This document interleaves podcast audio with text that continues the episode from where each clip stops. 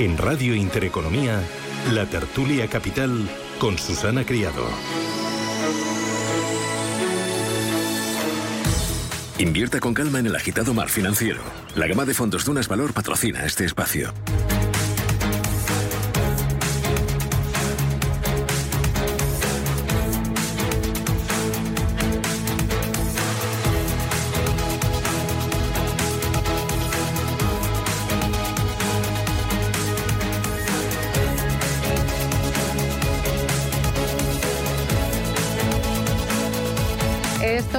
Intereconomía, Capital Intereconomía. Es lunes 19 ya de septiembre y arranca nuestro tertulia, nuestra tertulia de mercados financieros. Hoy me acompaña Nicolás da Rosa. Nico, ¿qué tal? Buenos días, bienvenido. Muy buenos días. ¿Qué tal? ¿Cómo, cómo vas? Te veo muy bien color, muy buen color. ¿sí? Muy bien, sí, sí, nos vamos bien.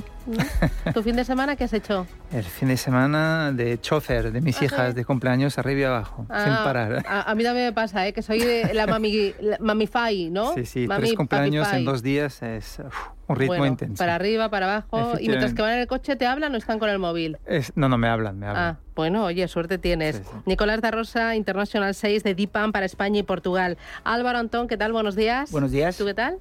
Fenomenal, campeones de Europa. Hombre, campeones hombre, de Europa. hombre. France. eh. Bueno, bueno, ¿Eh? disfrutaste ayer, ¿eh?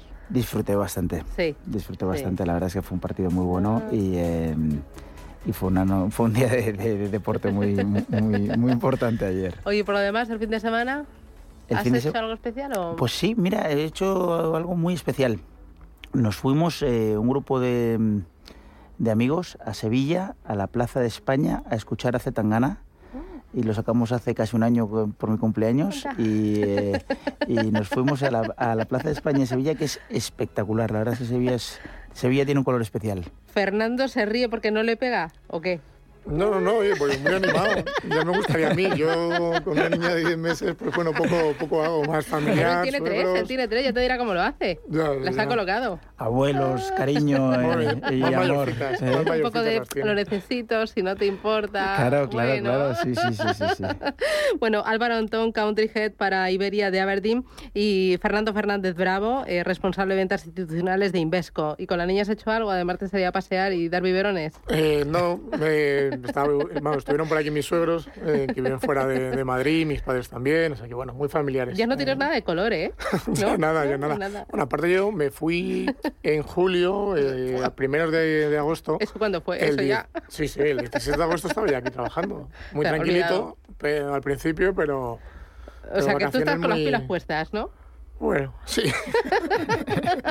no queda otra. Oye, vamos a poner un poco en contexto porque la semana se presenta bastante interesante con Reserva Federal de Estados Unidos, eh, también Banco de Inglaterra. En total creo que esta semana son 13 bancos centrales los que podrían modificar su política monetaria al alza para controlar la inflación y tenemos también elecciones en Italia el próximo fin de semana.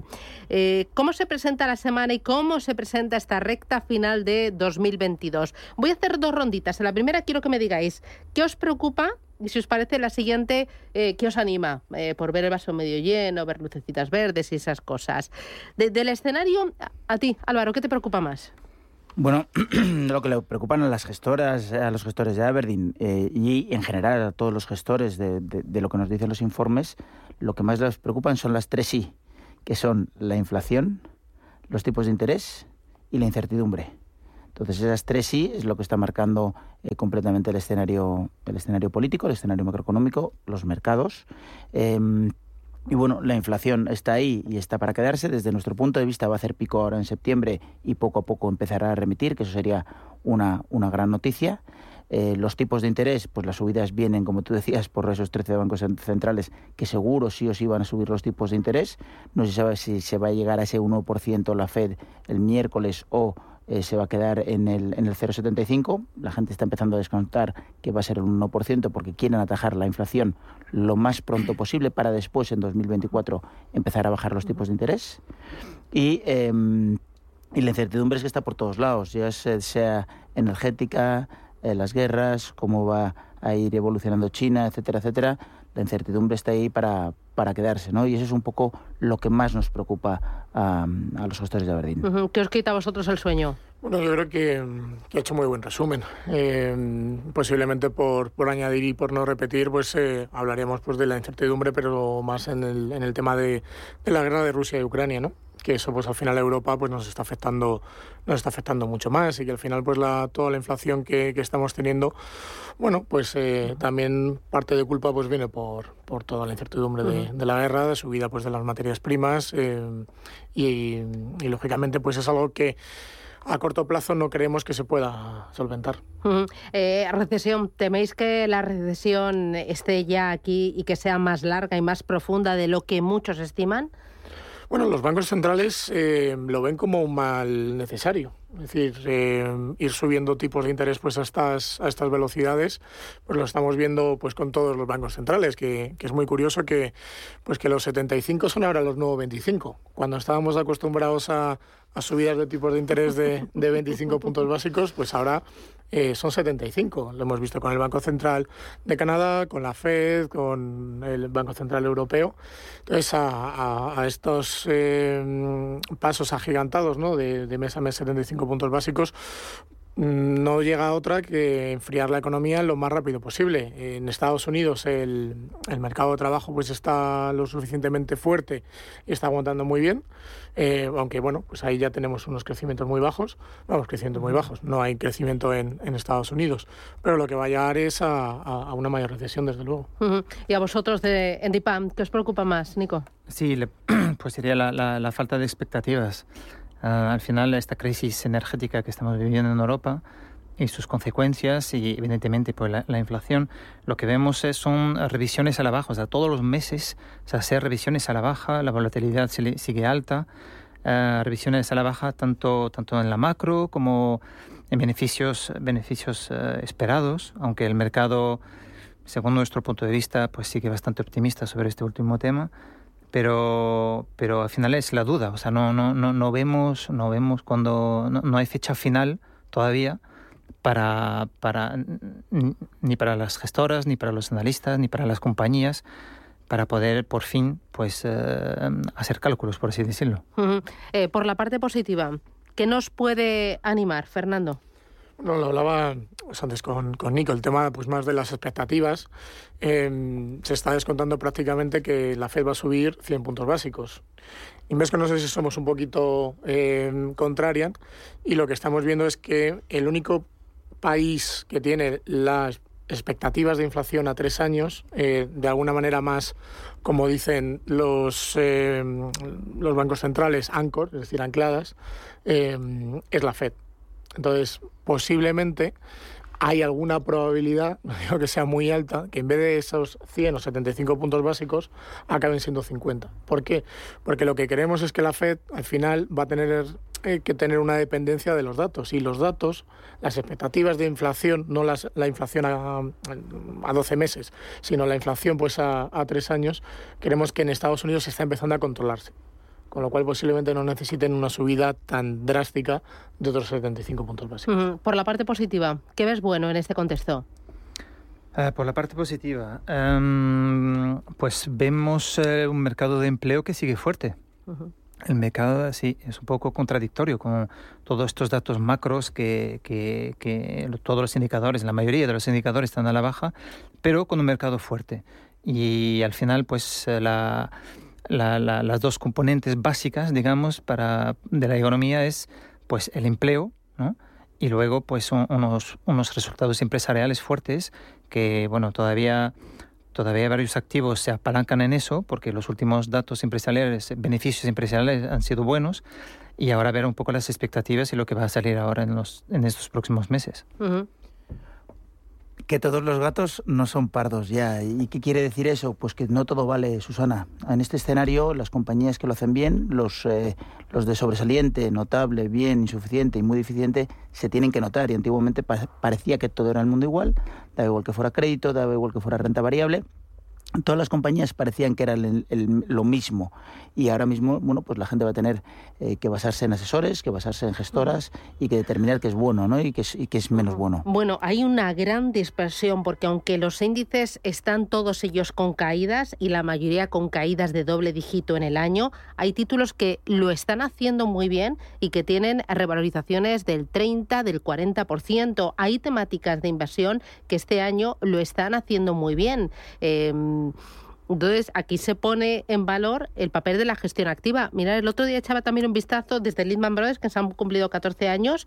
Eh, el IBEX 35 ha caído un 30%, pero es que hay compañías eh, como un Fluidra, por ejemplo, que eh, en este periodo había subido más de un 400%, o un Inditex en este periodo había subido más de un 300%.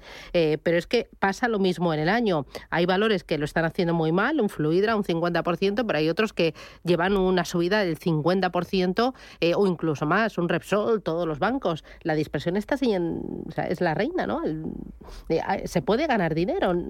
Por supuesto, por supuesto. La otra buena noticia que te iba a decir no solo es esa, que es la dispersión y es que el gestor activo sea capaz de determinar dónde y cómo quiere estar y que se dé cuenta que para eso para eso le pagamos, sino la otra cosa positiva son son las valoraciones. No todo es no todo es absolutamente negativo en este escenario. Habrá em, inversores que se han quedado fuera, que se han quedado en liquidez, que han estado bueno pues listos o, y, lo han visto y estos gestores que lo han hecho así eh, van a poder tomar oportunidades que otros inversores no están eh, no están tomando, con lo cual desde mi punto de vista no todo es negativo, ¿no? Eso depende de cómo veas el, el vaso.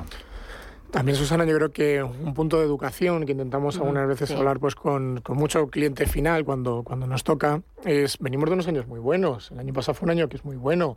Este año es difícil eh, decir algún activo que esté yendo bien, porque hay mucha correlación entre todos los activos, ha sido difícil pues poder eh, refugiarnos en, algún punto. Pero, por ejemplo, que luego pues eh, igual vas a querer hablar, la renta fija año durísimo. Pero bueno, volvemos a tener otra vez lo que denominamos carry en muchos de los bonos, es decir, las fuertes caídas que hemos visto en crédito americano, europeo. Ahora mismo, invertir para los próximos tres años, pues creemos que hay algunos bolsillos ¿no? de, de, inversión que, que, puede ser positivo. Y luego el tema de las expectativas. Ahora mismo el, el, el, escenario es muy negativo, pero con una pequeña noticia que sea positiva, creemos que puede impactar de gran medida pues, al, al mercado. Me voy a publicidad, primera parada. Eh, me decís en esta parte de ciclo que hemos dibujado ya, qué activos están y pueden seguir funcionando mejor, dónde veis oportunidad por valoraciones y por expectativas. Publicidad y me lo contáis.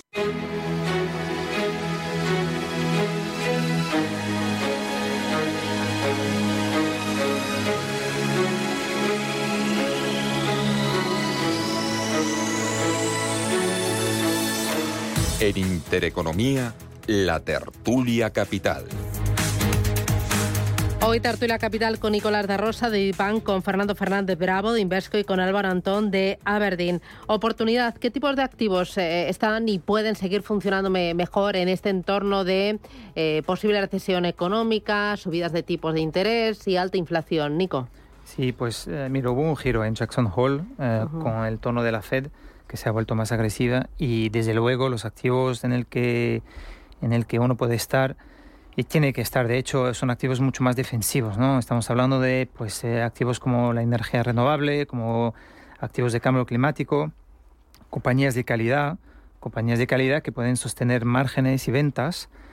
Y ahí vemos, pues, eh, lo hablaremos quizás un pelín más adelante, pero el, el, el HAIL a corto plazo, el crédito investment grade de alta calidad, esos son dos activos en los cuales pues, eh, sí, que, sí que hay valor. Y luego pues em, hay que tener una mirada en, el euro dólar, ¿ah? porque evidentemente pues estas subidas de, de, tipos tienen una influencia eh, en el euro dólar. Se ha visto últimamente el dólar fortaleciéndose bastante y básicamente pues si, si sigue la inflación, a pesar de, la, de las subidas repetitivas de los tipos de interés, pues ahí eh, quizás habrá que estar más largos en activos en, en Estados Unidos. ¿no? Pero si la economía se deteriora mucho, eh, o sea, si, si, al final estas subidas de tipo de interés que estamos viviendo te resulta, pues ahí eh, habría que estar en, en, varios tipos de varios activos de riesgo en general y ahí veríamos claramente un, dólar bajando y un euro pues eh, volviendo a, subir, ¿no? Cosa que, bueno, un, poco lo que hemos visto en, julio y, principios de agosto, ¿no? Se ha visto claramente que hay que estar invertido porque en cuanto hay unas expectativas que cambian un poco o algo más positivo, pues el mercado reacciona muy, muy rápidamente. La liquidez no es una opción en este entorno. La liquidez es verdad que, bueno, nosotros en EPAM no solemos usar la, eh, la liquidez como activo. O sea, la mayoría de, de nuestros fondos tienen como máximo 5% de liquidez. Es verdad que algunas gestoras juegan con esto, tienen hasta 20 y 30% de liquidez en momentos duros como actualmente. Eh, nosotros, una vez más, no es un, o sea, es, es, gestión activa pura y estimamos que, bueno, pues si el cliente paga es para una gestión activa y dinámica y no para tener el dinero en liquidez. ¿Vosotros dónde veis oportunidad? Bueno, lo que, lo que hemos cambiado y desde más o menos principio de verano nuestro activo favorito es crédito corporativo investment grade, crédito corporativo de alta calidad, donde tenemos eh, muchas buenas expectativas en todo lo que es deuda financiera, deuda de bancos, porque vienen de unas eh, de unos momentos muy duros donde se han provisionado muchísimo y desde nuestro punto de vista es el mejor momento para invertir en deuda subordinada de bancos em, desde un punto de vista de investment grade. También es interesante los híbridos corporativos y eh, las energéticas siempre y cuando estemos excluyendo el, el, tema o la guerra rusa eh, y Ucrania, ¿no? y eso sería nuestro activo favorito. Poco a poco puedes ir viendo algo de high desde luego, pero desde nuestro punto de vista pensamos que es pronto. Em, antes has preguntado también eh, contra la inflación, pues ahí estarían los activos eh, alternativos que tienen una protección natural contra la inflación por contrato, ya sea el real estate, la infraestructura, al final todos esos contratos se renuevan de forma anual, subiéndoles la inflación y con lo cual tienen una protección muy buena. Em, a veces también con esas subidas de tipos de interés vas a estar protegido contra subidas de, tipos de interés. Productos ligados a la inflación todavía puede tener cabida en bancos. Eh, eh, mm, desde nuestro punto de vista pueden tener eh, esa cabida esos productos ligados de ligados contra la inflación y mm, no sé si me dejó algo, pero vamos, fundamentalmente crédito corporativo investment grade, alternativos, eh, alternativos o alternativos líquidos. Ahora incido en, en algunos de ellos, porque me has mencionado eh, real estate. Eh, yo sé que en Dipan también estáis y desde hace ya bastante tiempo apostando por, por los REIT, el, el inmobiliario cotizado. Pero antes, Fernando, desde Invesco, ¿dónde estáis viendo oportunidad? Desde luego yo creo que en, la parte de crédito, tanto en, euros como en dólares, em, y sobre todo antes has comentado, ¿merece la pena invertir en, liquidez? A corto plazo está claro que si hubiera estado en liquidez nos hubiéramos ahorrado un, dinero, pero estamos hablando de, batir a la, inflación. Bueno, es que pierdes contra la inflación, pues eso, un 10%. Que ahora hubiese sido mejor, pero lo que la foto no nos la tienen que hacer ahora, la foto no la tienen que hacer pues eh, a los 18, a los 24, a los 36 meses, ¿no? Con lo cual ahora, si pues, eh, en, la parte pues de, de renta fija, de crédito, pues vemos como los índices han caído un 10% y tienen tires pues cercanas al, al 4%, con lo cual es el momento de hacer carteras. Ahora hace poco pues hablaba con, con aseguradoras que lo han pasado lógicamente muy mal porque normalmente pues eh, la regulación no te deja invertir pues mucho en, en riesgo. Han estado invertidos más en, en bonos gubernamentales y en, y, y en, crédito en los últimos años cuando no te daba una rentabilidad de más de un 1% y ahora vuelven otra vez a respirar porque tienes unas, unas rentabilidades más elevadas. ¿no? Con lo cual creo que en, que en renta fija para los próximos 18, 24 meses es una buena oportunidad de, de inversión. Y luego no habría que olvidar la, renta variable. La renta variable también es un activo en el que nos puede cubrir de, contra la inflación. Está claro que no todo vale, es decir, serían pues aquellas compañías que pueden repercutir lógicamente pues esa subida de, precios y lo hemos visto pues en, la bolsa alemana en la época de Bismarck, lo hemos visto en, México, es decir, como había hiperinflaciones, pero también tenías esa eh, subida de bolsa. Última parada publicitaria a la vuelta. Hablamos de alternativos, alternativos líquidos. Es vuestra apuesta para eh, intentar aportar liquidez al ahorrador y al mismo tiempo proteger de la inflación en este entorno tan complicado de mercado y luego dentro de renta variable todo me decís calidad, empresas que sean capaces de repercutir eh, la subida de precios, que cuyos márgenes no se vean deteriorados por este encarecimiento de los costes, pero podéis aterrizar un poquito más qué tipo de, sectores, de temáticas pueden funcionar en ese medio largo plazo. Y luego, eh, me decías tú, Fernando, oportunidad pensando en los próximos 18, 24 meses. Este es un momento eh, con caídas de doble dígito en renta fija y renta variable para rebalancear la cartera y construir una cartera sólida pensando en tres años, que no es tanto tiempo, en tres años, esa cartera que debe tener en el corazón eh, renta variable y global, eh, más tecnología porque es el presente y es el futuro, que, que debe ser imprescindible. Publicidad, me lo contáis.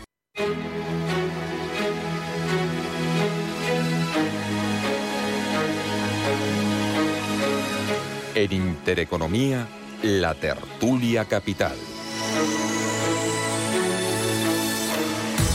Tertulia Capital aquí en Radio Intereconomía con Álvaro Antón, con Fernando Fernández Bravo y con Nicolás da Rosa. Enseguida me voy con inmobiliario cotizado, con infraestructuras, pero antes eh, queréis añadirme algo de la parte de renta fija, que yo creo que es muy importante pensando en ese ahorrador conservador. Eh, que este año está sufriendo y le cuesta entender cómo en la parte más conservadora de su cartera está perdiendo casi tanto como en renta variable. ¿Dónde, dónde estáis empezando? ¿En qué tipo de crédito veis oportunidad?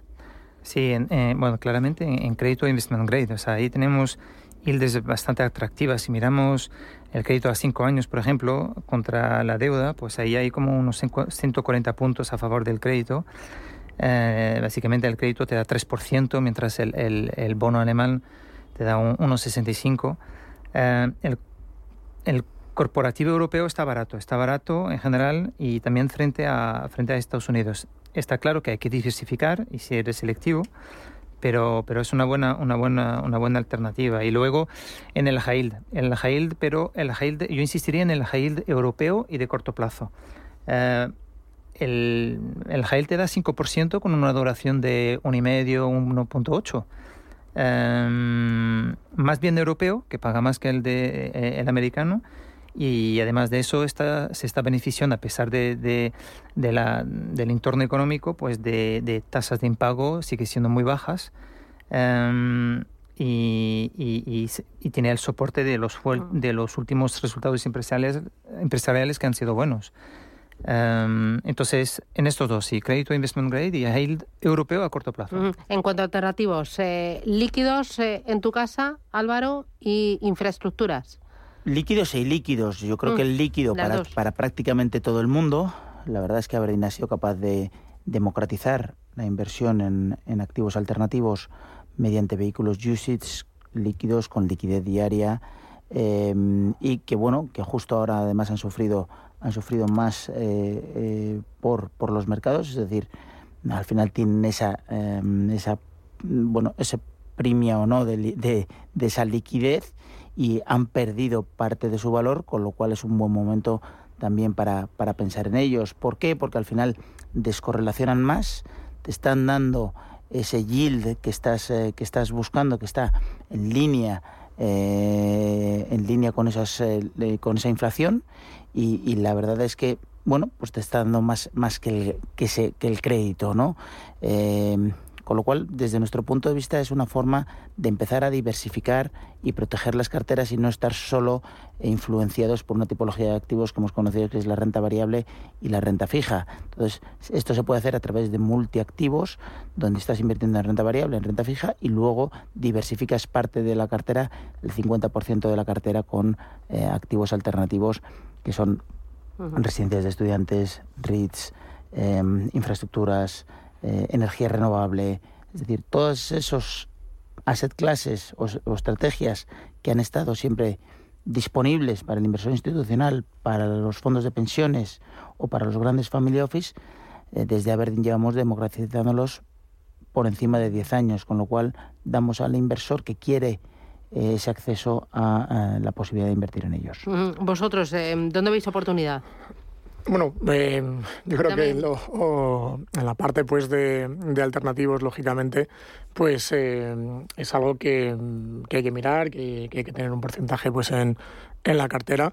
Nosotros en, en, Invesco es cierto que dentro de lo que es la parte UCI tenemos menos, eh, menos gama. Sí es cierto que dentro de lo que es producto para profesionales tenemos lo que se denominan los préstamos, senior loans, que creemos que bueno pues eh, es un activo a tener muy en cuenta porque trimestralmente pues eh, ajustan los, los cupones con lo cual en momentos de, de inflación pues eh, tiene, tiene una buena cobertura. Y luego la parte pues de, real estate. No hay que ver bueno pues Invesco es una de las principales casas en el mundo de, real estate. Gestionamos más de, de 90 millones perdón 90 billion.